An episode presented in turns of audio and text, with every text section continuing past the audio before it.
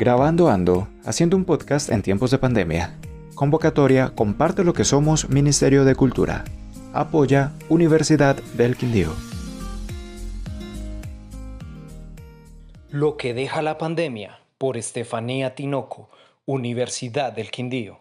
Lo que deja la pandemia. Cuarentena obligatoria por 15 días. Ni yo imaginaría que los 15 días se convertirían en 5 meses y hasta más.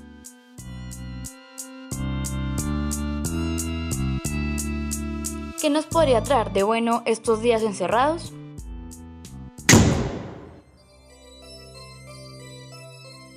Hice cosas tanto productivas como otras no tan fructuosas. Hice lo mejor que pude para adaptarme a las clases virtuales y terminar el semestre con éxito.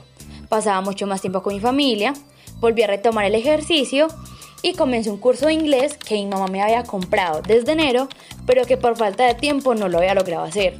También veía videos de maquillaje para aprender un poco más, me tomaba fotos para mis redes sociales y así me despejaba un poco de la rutina diaria que se ha vuelto a estar en la casa encerrada. No tan productivo fue dormir todo el día y en algunas ocasiones estar quejándome del encierro al comienzo de esta pandemia en el país.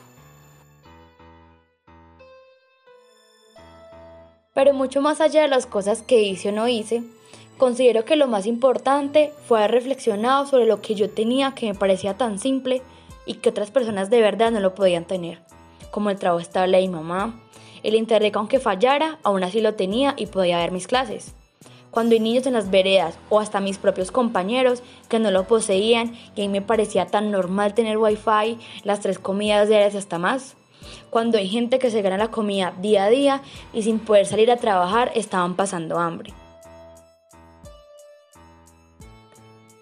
Ese tipo de cosas me hicieron pensar en la afortunada que soy y que por estar en casa unos meses aislada, mi vida no se iba a acabar, entendiendo que hay personas en peores condiciones que los demás y que no nos llegamos a imaginar. Ahora valoro mucho más todo aquello que me brinda la vida, siendo totalmente agradecida por cada pequeña cosa que tengo.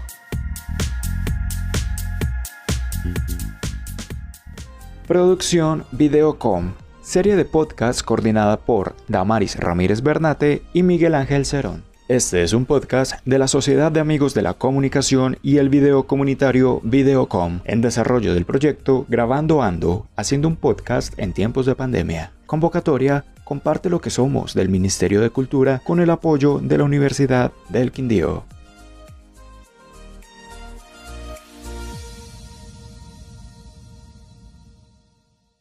La cultura es de todos. Ministerio de Cultura.